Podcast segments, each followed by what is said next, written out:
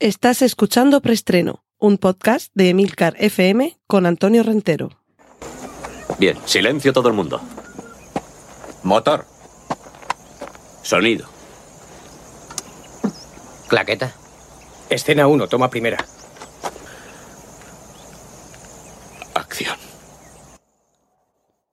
Saludos y bienvenidos una semana más a Preestreno, el podcast de Emilcar FM, donde cada semana os contamos las últimas noticias de cine y series de televisión. Recordad que en las notas del podcast dejaré todos los enlaces a contenidos audiovisuales que mencione a partir de ahora y recordando brevemente que podéis escuchar eh, los podcasts serie limitada Excelsior y Vigilantes que he tenido la suerte y el honor de hacer aquí en Emilcar FM y que encontraréis también los enlaces en el podcast. Comenzamos ya con la primera sección, en este caso la de noticias. Cortinilla de estrella y... La de noticias porque realmente es, es toda una noticia que Spike Lee tenga no solo nueva película, no solo que la película se estrene en Netflix, sino que además se trate de una película bélica de tinte épico con 154 minutos de metraje. Esto algunos podrían pensar que, que, ya lo hemos visto, que ya hemos visto que esto de Spike Lee es hacerse un irlandés, como Martin Scorsese, que también en Netflix nos ha presentado su último trabajo con un metraje para muchos excesivo. De hecho, incluso circulaba por internet una especie como de tutorial de en qué minuto hacer una pausa para poder ver el irlandés a modo de algo así como una miniserie, segmentar en qué momento podríamos terminar, entre comillas, un capítulo y comenzar el siguiente. Y no sé si pasará lo mismo con Spike Lee, porque ya estamos teniendo una microatención que no somos capaces de estar tres horas sentados delante de la pantalla. Además, mirando solo a una pantalla, que, que no, no vale lo de de vez en cuando mirar el móvil o el tablet y hacer segunda pantalla, no, no. Eh, cuando estamos en casa, la atención se nos, se nos distrae y quizá esa es la magia del cine que muchos echamos de menos.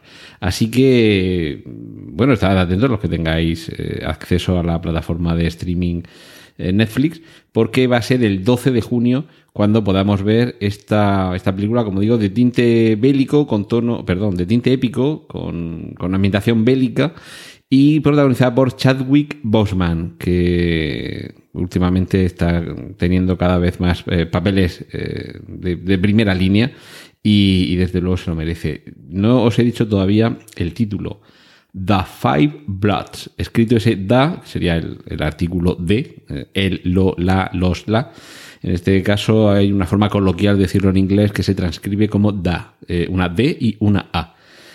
Y esa referencia a, las, cinco, las cinco sangres, en el propio cartel se nos eh, insinúa con una silueta de fondo, sobre fondo rojo de un, lo que parece un militar eh, a contraluz. Solo veríamos el, el, casco con un escudo y el número uno, el rostro, que parece ser de color negro, eh, no solo porque está a contraluz, sino porque está pintado en ese color. Hay un leve tono verde en el casco y en, el, en la chaqueta, en el uniforme, pero sí que se ve la, la cara con un tono más oscuro. Y de eh, uno de sus ojos, que es lo único que se ve dentro de ese rostro, brotan cinco lágrimas de sangre. Así que me parece que la, la intención de Spike Lee con esta película es llevarnos a la guerra. Y, y bueno, vamos a ver eh, cualquier película de este director en los últimos tiempos goza, creo yo, que del, del interés de cualquiera que, que, le guste el buen cine. Así que en este caso vamos a tener, ya digo, una anticipación de apenas unas semanas hasta que veamos en Netflix esta película bélica, épica, The Five Bloods, de Spike Lee. Cortinilla de estrella y... Y vamos, vamos con la sección de cine creo que ya os he hablado de que había un proyecto con Roland Emmerich eh, a, la cabeza que se titulaba Moonfall. Ya tenemos algún detalle más sobre este, sobre este filme.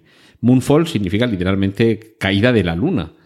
Eh, pero no caída de la luna que, la veamos caer por el horizonte, que se, se está poniendo la, la, luna al amanecer, no, no, que se nos viene la luna, que se cae sobre nuestras cabezas.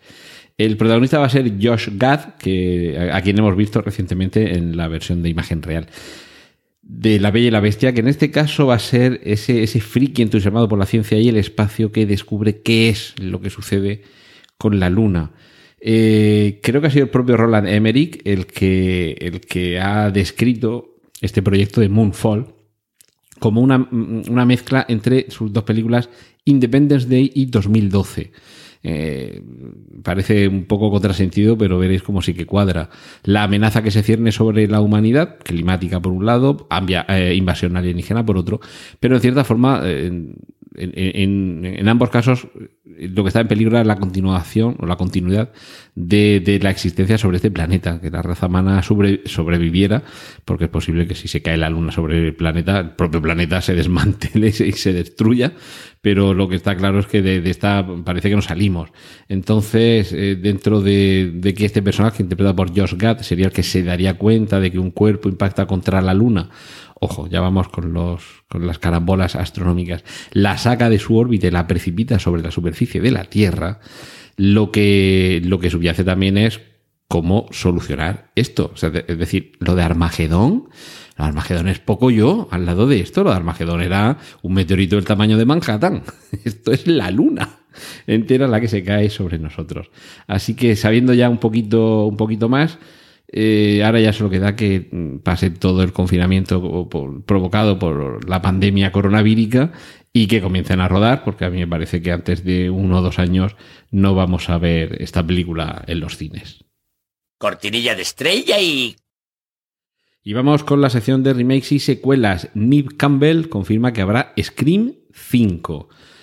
Otro que también va a, a, volver es Arnold Schwarzenegger y en este caso vuelve al universo de Predator o Predator, porque con la película Predator Hunting Grounds, perdón, Hunting Grounds, algo así como territorios de caza, eh, Arnold Schwarzenegger volvería a interpretar a el personaje de la primera Predator, eh, Dutch, el, personaje que interpretaba allí y, y, bueno, ojo porque esto eh, lo tenemos de momento en un contenido gratuito que aparece en, en, Internet y que a partir del próximo 26 de mayo se va a poder ver como videojuego. Pero ojo, ojo, esto podría ser el anticipo para, para una nueva película, porque lo que va a hacer de momento va a ser prestar la voz, pero a mí me parece que esto puede ser de esos videojuegos que si funcionan bien,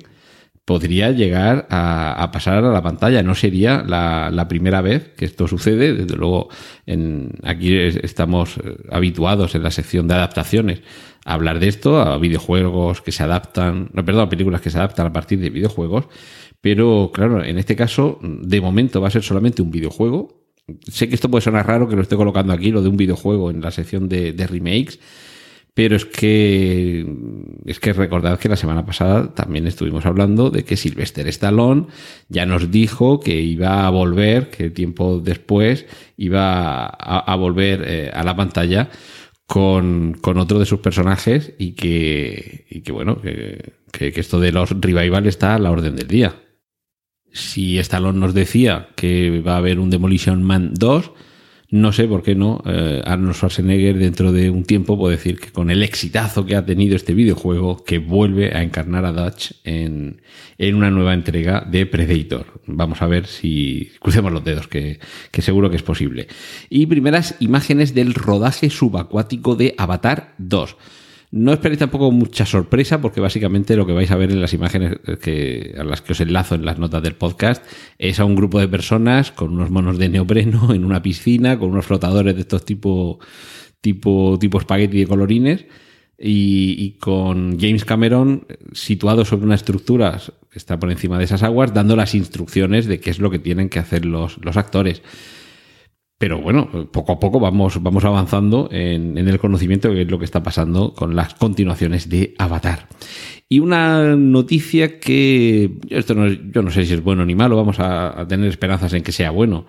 La película Hércules de Disney, desde luego muy divertida y una aproximación refrescante de, de la inmovilista Disney a la, a la mitología griega, ya sabéis que, va a ser una más de las películas de animación de Disney que pasan a tener versión en imagen real.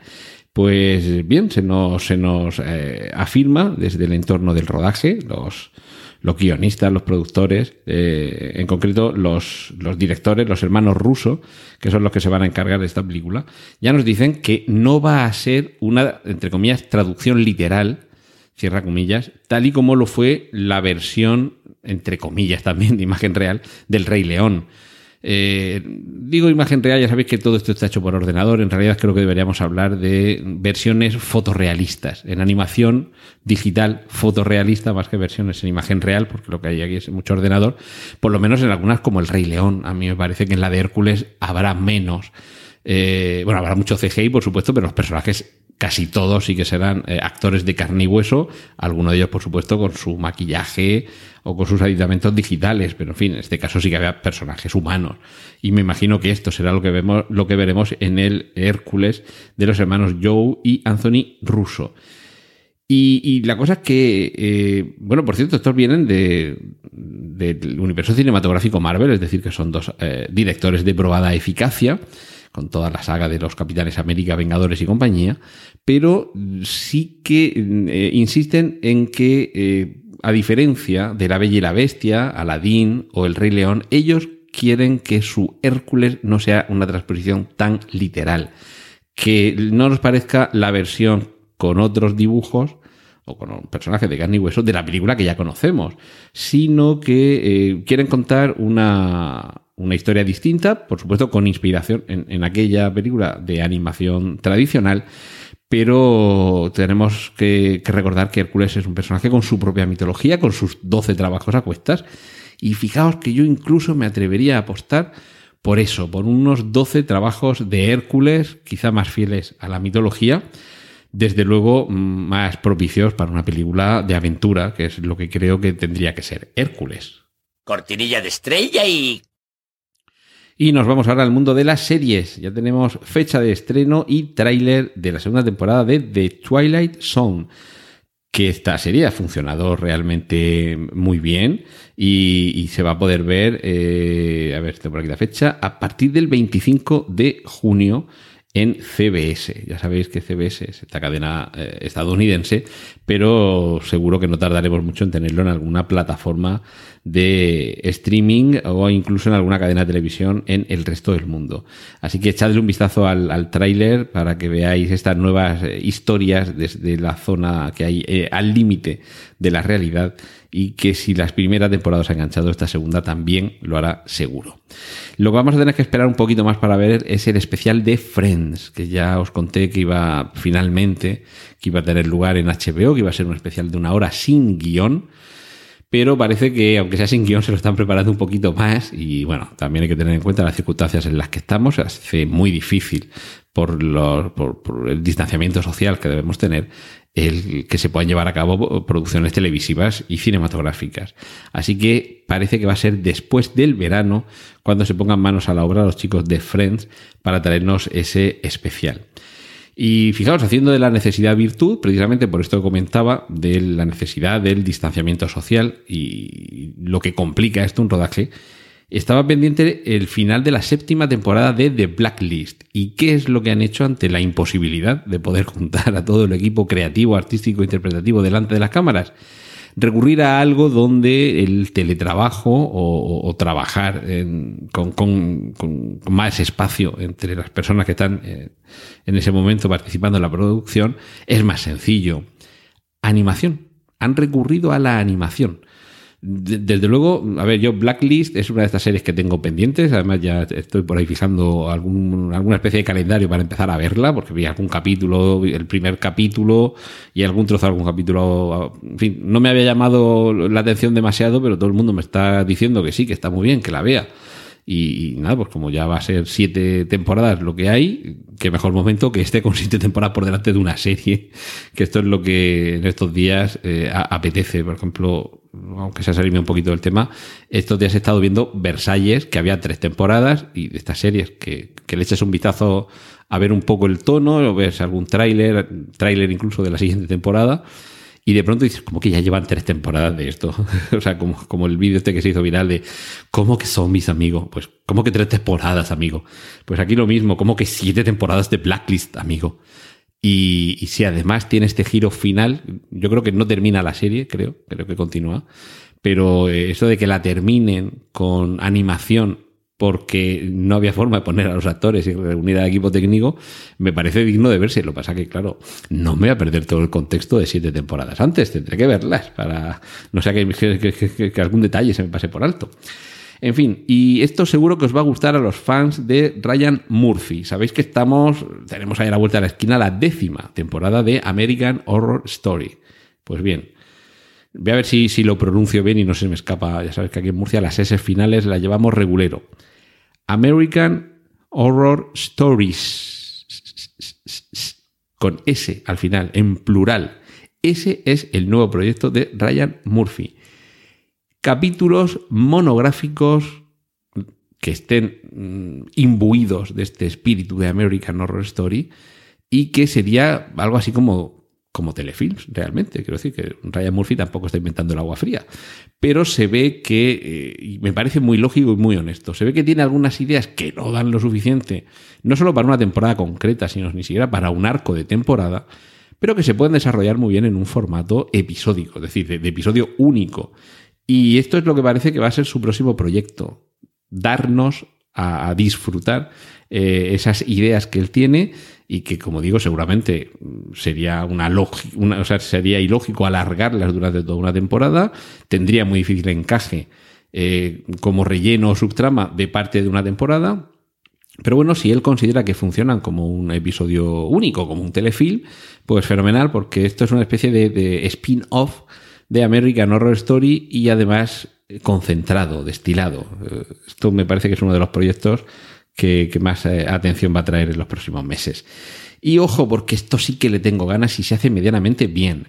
Disney Plus, desde que dio a conocer su canal de streaming, que seguramente es de los que tenga un catálogo más, eh, más goloso y más suculento, no se ha conformado con meter ahí todo lo que ya tenía, sino que va añadiendo material nuevo. Y algo, mm, creo yo, promisorio, es la serie de National Treasure, La Búsqueda. Sabéis que tuvimos dos películas protagonizadas por Nicolas Cage, una especie un poquito de Indiana Jones, no, quizá tan espectacular en algunas de las peleas y persecuciones, pero, pero sí centrado en eso, en la búsqueda de, objetos. A ver, también Tesoro Nacional alude a Estados Unidos, es decir, objetos muy, o sea, de mucha importancia para la historia o la política o la historiografía de ese país. Pero me parecieron, me, parecieron las dos películas, desde luego, más que divertidas, más que estimables. Y yo creo que cada vez que, las pillo por televisión me quedo viéndolas. Por eso, porque quizás no sean Indiana Jones ni, le lleguen a la suela los zapatos. Pero es ese mismo espíritu, eh, una realización. John Turtletop, que es el director, la verdad es que es alguien tremendamente eficaz en esto. Y ahora Disney prepara una serie, una serie que ya digo, bien hecha, con los medios con los que se dispone actualmente y más un gigante como Disney. Y con un poquito, con un poquito solo de, idea, puede salir algo muy, muy, muy bueno. Recordemos algo parecido a esa serie del bibliotecario, que, en fin, con unos medios quizá más precarios, con unos actores que no están mal, pero que tampoco son quizá de, de primerísima fila, y sobre todo con un aspecto visual en el que se nota que el presupuesto es menor, pero la saga de, telefilms o de miniseries enlazadas del bibliotecario no está nada mal realmente, es simpática y se deja ver. Así que imaginemos eh, lo que puede surgir de ahí, de, ese carácter un poquito ya más de serie que veíamos en el bibliotecario y, de, y de todo lo que respira esas dos películas, que por cierto nos quedamos con la tercera la segunda se quedó muy preparada para que hubiera una tercera y ahí nos quedamos en el limbo y ojalá, ojalá se hubiera hecho esa tercera película, no sé si llegaremos a verla, pero en cualquier caso yo le tengo muchas ganas a este proyecto de la serie sobre la búsqueda, sobre el National Treasure. Y otro que regresa, y esto sí, que no, no os lo esperabais a pesar de que lo hemos comentado mucho. Hayden Christensen regresa a Star Wars gracias a la serie de Obi-Wan. Eh, meses atrás, yo creo que incluso el año pasado, puede que hasta hace dos años, me hice eco de esos rumores que situaban a Hayden Christensen en algún rodaje, que aparecía por eh, alguna, alguna convención, alguna reunión. Y esto parecía algo más que la, mera cortesía a uno de los actores importantes de la saga cinematográfica. Ya surgían los rumores de que podía aparecer en el universo, en este nuevo universo Star Wars. Y yo espero que así sea. Realmente, si lo vemos con perspectiva, tampoco fue tan desastroso dentro de, que quizá no fueron las mejores entregas de la saga, pero bueno, su, participación en los episodios 2 y 3, en fin, no, no fue Jar Jar ¿de acuerdo? Que hay quien eh, coge el orden machete para ver las películas de Star Wars y elimina el episodio 1 directamente. Eh, creo que hizo también lo que pudo con lo que lo que le daban. No ha trabajado, no se ha prodigado demasiado en el cine, en algunas de las películas como Jumper, por ejemplo. En fin, pues un actor correcto y ya está, bien y a mí me parece que puede dar mucho juego si en esa serie de Obi-Wan se cierra lo que para algunos es un poco el, el capítulo no escrito y el eslabón perdido entre la última vez que se vieron Obi-Wan Kenobi y Anakin Skywalker y la primera vez en la que se encuentran Ben Kenobi y Darth Vader. Sí que es cierto que se nos volvemos a ver. Mm, la última vez que nos vimos tú eras un aprendiz Mm, nos podría llegar a indicar que nunca más volvieron a verse desde que Obi-Wan lo dejó en la peor situación en la que puedes dejar a alguien a quien le digas eres mi amigo, eras mi hermano. Desde luego hay que ser muy cruel para dejar a alguien así, por mucho mal que haya hecho. Remátalo con dignidad, pero no dejes ahí en, la agonía. Pero, pero bueno, bien contado, quién sabe si podemos estar ante un reencuentro. Yo votaría mejor que no. Quiero decir, o sea, le restaría toda la epicidad al enfrentamiento de Star Wars Episodio 4, Una Nueva Esperanza, claro. Pero esto no quiere decir que no los podamos ver, aunque sea cada uno por su lado. Que quizás no lleguen a encontrarse, que quizás sea una búsqueda. Y, a lo mejor ahí es donde tendremos ese pequeño eslabón perdido, que al igual que sucedió en Rogue One, nos hace mm, disfrutar más ese eslabón que trata de engarzarse con el que ya hacía mucho tiempo, que parecía que estaba cerrado y bien cerrado, y, si se hace bien, es posible que enriquezca esa serie de Obi-Wan y nos deje, como pasó con, con Rogue One, que nos deje con más ganas de coger y regresar al universo Star Wars viendo el episodio 4. Cortinilla de estrella y... Y vamos con la sección de cómics. Rob Liefeld, que es el creador de Deadpool, le echa la culpa a Marvel de que no vayamos a tener finalmente tercera película de Deadpool. Porque es lo que dice él que la están posponiendo, que no se están preocupando en absoluto por ella, que tienen un calendario muy completo. Lo cierto es que con todo el calendario de estrenos del universo cinematográfico Marvel no se ha puesto por ningún lado un hueco para estrenar Deadpool.